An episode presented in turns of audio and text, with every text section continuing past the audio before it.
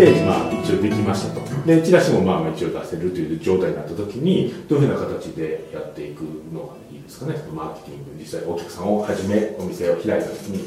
いっぱい集めるというか。集める時にですか？集める時に。うん。まあいろいろあるんですけどあの設計上はリードと見込み客とお客さんを分けとくと分かりやすいなっていう見込み客です。まだ商品は買ってないけどっていう。ことですね。でこの商品全部商品を売るために商売ってやるんで、商品をいかにこう構築するかが僕はすごく大事だと思っていてでまあお客さんの種類としても3つに大体分けるとすごくこう売りやすくなるんですよね、なるほど。だからそれが見込み客とお客さんととリピーター、はい。新規とリピーター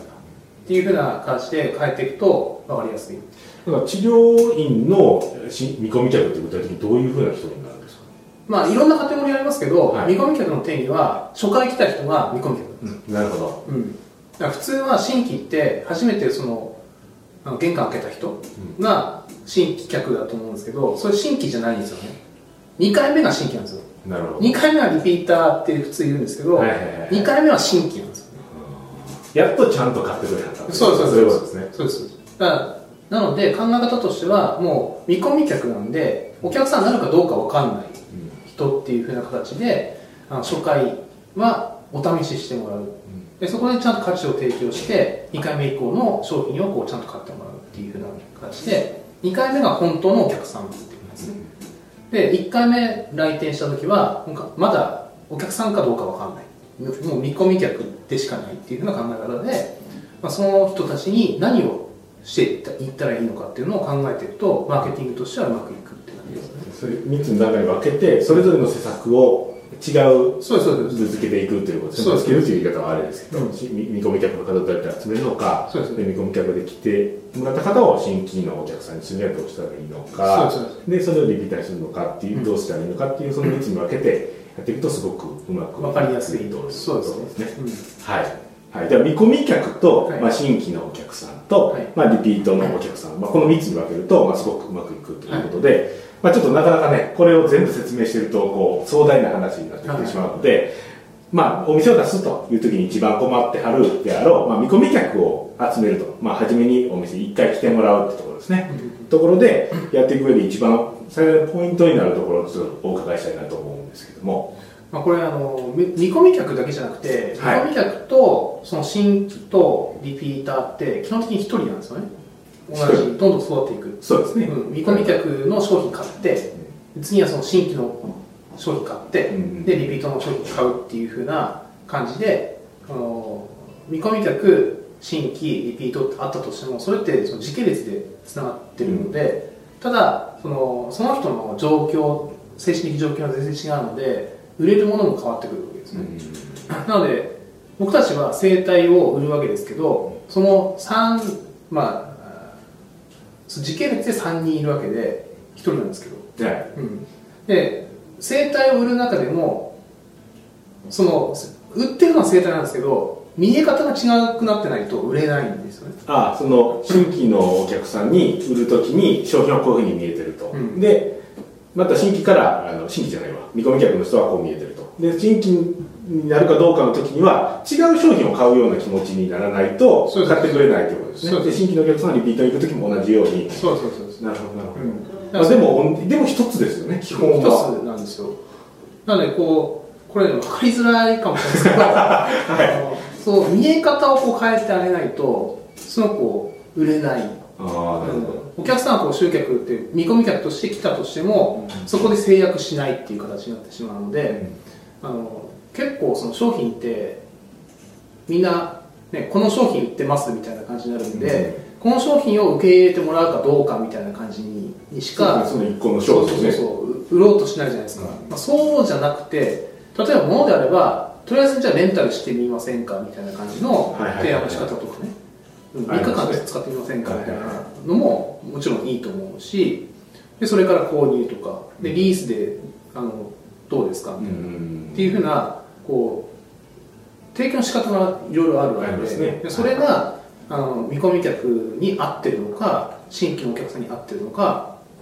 で、えー、とリピーターの人に合ってるのかっていうところを考えていくと同じものを扱っててもこうちょっと違うような買いやすい形にこう変えることができる。なるほどなるほど。という意味で商品をどう作ったらいいかっていうことでその制約率も全然変わってくるしその欲しい形が全然違うんですよ。ね物は同じなんです。生体は生体でもそのお試しなのかその部分なのか足とかあと美容目的なのかとかうん。やってること同じなんですよね。ただ見え方が違うだけでやってること一緒なんですね。同じ同じなんです。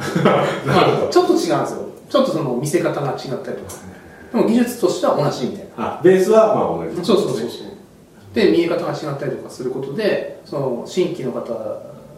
なのか、まあ、見込み客なのかっていうところで買いやすさが違ってくるなるほど。だからその買いやすさが違ってくるってことはあの集客もしやすくなってくるわけですよね。新規の人っていうか、まあ、見込み客の人が欲しいなと思うような見せ方をして、うん。新規の人が欲しいなと思うような見せ方をしてリピートの人が欲しいなと思うような見せ方を同じベースにあるけどやっていくというそうそうそうですなるほど。それちょっと具体的にどういう見せ方があるんですか、まあ、具体的という、まあ、具体的に入る前にカテゴリーの分け方があって、あのそれがあのまず機能スペックとあとはそのデザインパッケージとあとオファーパッケージ。この3つで僕は商品としての見せ方。見せ方を見てるんですね。スペックとスペックとはい。デザインとオファー、とデザインとオファーですね、うん。はいっていうのでその商品の形がどんどんどんこう変化するんですよね。うん。まあ、一般的にはスペックなんで、まあ、これ水ですってなった時にペットボトルに入ってますとか 500ml ですとかっていうところがまあスペック機能になりますね。味付いてません。とか、はいはい。うん、まあどっかで取ってきましたとか。そうですそうそうです、はい。それがスペックで、みんなこれをこれだけを売ろうとするからえらい大変なんですよ。まあこの水、まあ、一緒ですのでどういう形にしようが水はそう水水っていう。だからあの料金でも差がつかないしで見込み客の人もあの新規の人もリピーターの人も水としか売ってないから、いりませんっていう。だってまあ違うんで、その気持ち的に。買ったことあるし。そうですね。とかなってくるし今もうあのお腹いっぱいですみたいな。水、うん、新規でもう買っちゃったから別に今必要ありませんみたいな。でリピーターとして買うんだったら逆にこれをじゃあオファーとしてあの家族の分だったら半額で提案しますよみたいな。っていうパッケージオファーが変わってくるわけじゃ変ない。わってますね。でも水は同じなんですよね。うん。でも家族分ってなったらじゃあ買ってこうかなって話。違う理由になりますねそう買そう理由としては。そうそうそうでそういうふうにこう見え方を変えるっていうのは非常に重要でそれがその機能を変えるっていう可能性もあるわけですお。例えば 水に色つけるとかあーもうスペック自体も変えてしまうというやり方もあるというね。少し。そうそうそうそう。最近あのすごく流行ってるのはなんかフレーバーウォーターみたいあそういうの流行ってるんですか？なもめっちゃ流行ってる。めっちゃ売れてます。マジですか？全然知らない商品がもう欠品してるみたいな。マジですか？それでなんか大問題になってますね。そうなんです僕イロハスのトマト飲んでびっくりしたんですよ。うんそうそんな感じです。そうそういう感じのやつでめっちゃ欠品してるんですよね。でもまあ水としての認識だったら、まあ、新規の方でリピートをさせたかったらそのスペック自体を変える。うん。水だけどなんか味がついてるみたいなにした方が売れますよね当然。あそういうことですね。リピートの人には、うん、とかね、うん、あとはそのパッケージ自体を変えちゃう。さっきもちょっと話しましたけどあの富士山の近く行くと絶対売ってるのが富士山の形したペットボトルの中に水入ってる熱入ってると。とか東京タワーとかに行くと東京タワーの形をしたペットボトルに水が入ってるみたいな。水じゃんみたいな。うちもこの前あのコンビニに子供行きましたけはいどシャボン玉って言うんですけどアンパンマンのシャボン。玉使ってましたからもうこれがいいともう明らかに激高なんですよ。でもまあそれが一番多かったですねだからそのデザインを変えるかとか、でさっき言ったみたいにそのオファー、何本でいくらになるから家族用どうですかとか、お友達にどうですかとかあの誕生日にどうですかとか、っていうふうにオファーをこう変えていくとか、うんっていう形であの水を扱ってるんだけど水の商品1個の商品がもう無数に作れるんですよね、だからそういうふうにこう変えていくっていうのが非常にこうポイントというか。ポイントっていうことですね。その、うんえっと見込み客と新規とリピートの人に対して全然違う同じレースは一緒やけど違うものをちゃんとオファーしていくとかそうそうそう。状況に合ったものを。そうですそうですですね。うん例えば治療科の方がまあし見込み客を集めるときにはどういったオファーが一番いいんですかね？オファーというか、まあ、その商品の見せ方というか。まあ最初はそのお得感っていうところであのまあ見込み客っていうか最初にこうサービスを受けた人と受けてない人の圧倒的な違いって、価値が分かるか分かんないか。やられてないですからね。そうそうそう。なので初回は良さそうに見せないといけないですね、うん。であのリピートっていうか初回まああお試しした人にはいいってことを分からせる。うんうんで最初のそのゼロベースだと良さそうっていうところが重要でだから全然そのやることってゴールが違うんですよね。なるほど。そうそうそう。だから最初にこう本当に見込み客を来店させるときにやらなくちゃいけないのは良さそうに見せないといけないんで、良くなくていいんですよそうですね。食べ物でいうと美味しそうに見せないといけないから美味しくなくなってしても全然。食べたことないからわからないと。いうことです。ねなので美味しそうに見せるっていうのはまず最初の段階ではすごく重要でまあそのためのその商品としてスペックはどういうものが魅力的なのか。でデザインはどういうものが魅力的なのか。オファーはどういうものが魅力的に見えそうなのかみたいな。いうのを研究して研究するというかこう考えてそうです。とそうですそうです。でそれを実際に提案していく。そうですね。そうするとまあ簡単に簡単ではないですけどまあまあそうです。ね方針というかねその軸がはっきりしますよね、ああなるほどなるほど。その新規に関してはもう見込み客が体感しているので、その時にこれだったらいくらだなっていうふうなところの価値をしっかり上回った提案ができるかどうかでその後の続き方が変わってきます実際に受けてみてあこれやったらいくらでもう受けたいなという、その自分の感覚っていうのをの価値を上げていくっていうのが次のフェーズということですね。そうですああなるほどなるほど、なるほど。そしたら次リピートしていくって、まあえー時には、まあ、見込み客になる前というか見込み客になる一番初めに店に入ってきあるところまでは、まあ、美味しそうに見せるのが大事と、はいはい。で次次一回来てくれはった人がもう一回来る時にはあここやったらまた来ようという自分にとっての価値を高めていくのが大事、はいはい。で例えば次リピートしてもらうためにはどういう？今度はですねあの問題をほじくり立つっていう。あそうなんですそうなんです満足してくると その満足した時に、はい。あの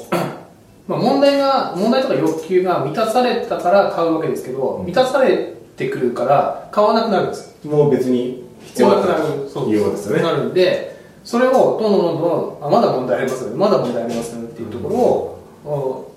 ほじくり出すようなところをその商品のあのスペックの中に入れていかなきゃいけない。ああなるほどなるほど。そうそうそうそう。それがでも逆に主になってくるんですね、僕たちだと施術をするっていうよりも検査の方が重要なんですよ。検査をしてあのまだここおかしいよねっていうところ、であとはそれが僕ら僕らの使命だと思っていてだって普通の生活してる中で体おかしくなってきてるわけじゃないですか、で僕たちも来てますよね。ってことは普通の生活を見直さないと絶対おかしくなるんですよ。もまた戻るってことですね、今これはここが痛いのやったらその痛くなってる原因がはずっとあり続けるってことですね、生活の中に、なのでそこを変えない限りは僕らがサポートしてあげることが最善の策だと思うんですよね、うん。なるほどなるほど、だからそこを変えてくださいねっていうふうに啓蒙するのももちろん重要なんでそれが自分で変えられるんだったら卒業して来なくなってもいいと思うんですね、なるほどなるほど、うん、ただそれができなかったらどんどん体が悪くなっていく一方じゃないですか。年取っていくし、うん。ああなるほまあ、それをリピートさせてあげることがおあのそのお客さんのためなんだと思ってるんですよ。だからそこをこうリピートさせ続けるためには問題ずっとそもそも問題ある中の生活をしてるわけだから絶対体に現れてくるんですよ、それを読めるかどうかがプロの仕事だと思うんですね、どなるほど、うん、だからそれをちゃんと教えてここも問題ですよこれも問題ですよっていうような感じでじゃあこの1週間に1回来てるんだったら1週間の間に出た問題を解決してっていうのをずっとこう繰り返してあげる。それがリピートをこう打っていくためのスペックがこう出てくるなるほど、うん。そしたら、まあ、次のフェーズとしてはもうそのより健康になってもらうためにはそうですそうです。にここ直したらいいっていうのを見つけていくっていうような形になるわけですね。そうですそうです。でそれをいっぱい見つければ見つけるほどお客さんも健康になっていくしずっとリピートしてくれるというような状況になるわけです。なるほど。だから最初とその全部その状況が違うんで見込み客の状況でゴールがここで新規の人たちのゴールはここでリピートの人たちのゴールはここっていうのは全部やっぱり違うので、うん。そのゴールをちゃんと用意しながらそれに合わせたやってることは生態だとしても、そのスペック変えたりとかデザイン変えたりとかオファー変えたりとかしてその今の状況に合わせた商品パッケージにしてあげる、うん、いいですね。なるとほど。マーケティングがすごくやりやすい、う。ん。なるほど。そうですね。ああなるほど。それはこのまあ今で言うと、まあ、まとめるとといったらあれですけど、まあ、この3つの段階に分けてはい。マーケティングの施策をやっていくのがいいと、はで一番初めはやっぱ美味しそうに見せると、うん。き店に来たらまあ直してくれそうとか,、はい。効果ありそうな雰囲気を作ると。で一回来てもらったらその人に対して、まあ、あ来てよかったと、うん。価値あったなというふうに思ってその対価の価値を高めていくようなえっと商品そう提供とか。ですね、その次の商品をその体感よりも安くうん。高くていいんですよ。1万円だったら1万円でもいいし商品2万円でもいい。そう商品の価格自体はいいんですけどそれよりも高く感じさせてでそれよりも低いあの料金で提案してくれるしていくと。うん。いうのが次のフェーズそうです。ね。で、リピートしてもらうためには、えっと、新しく、あの、ここを直した方がいいですよっていうところを、まあ、お医者さんのように診断して、そうでそこを解消していきませんかっていうテーマをどんどんしていくということですね。それでずっとリピートしていってもらう。そうですお客さん健康になってもらって、えっと、ビジネスとしてもうまく回るとそうですいうことをやっていくということですね。そうですねはい。まあ、この3つでね、あの、実際やって、結構マーケティングをこう考えていくときにはこの方針っていうのはすごく参考になるかと。これ全部同じなので結はい局どのビジネスでもはい、はい、そうですね。だから絶対あのお客さんもね飽きるとかって言うじゃないですか飽きるんじゃなくてフェーズが違うんでそもそもその商品じゃ売れないんだよっていう。同じじゃって同じじゃっていうだから同じ商品だとしても見え方変えてあげるっていうところをやってあげると同じことやってるのにずっと続くっていう状況が作れるようになりしますね、でもちろんずっとねリピートの方が多くなっていけばいくほど安安定してくしいくしっていうことですね。そうですね。はい。なるほど。まあいろいろ質問をすればするほどいろいろなってくるのでまだまだお話を僕がしたいので結構時間が経ちましたはい今日のポッドキャストはこれで終わりかなということなんですけど、またぜひ来ていただきたいということで、はい。では今日のおしまいということになります。ありがとうございました。ありがとうございました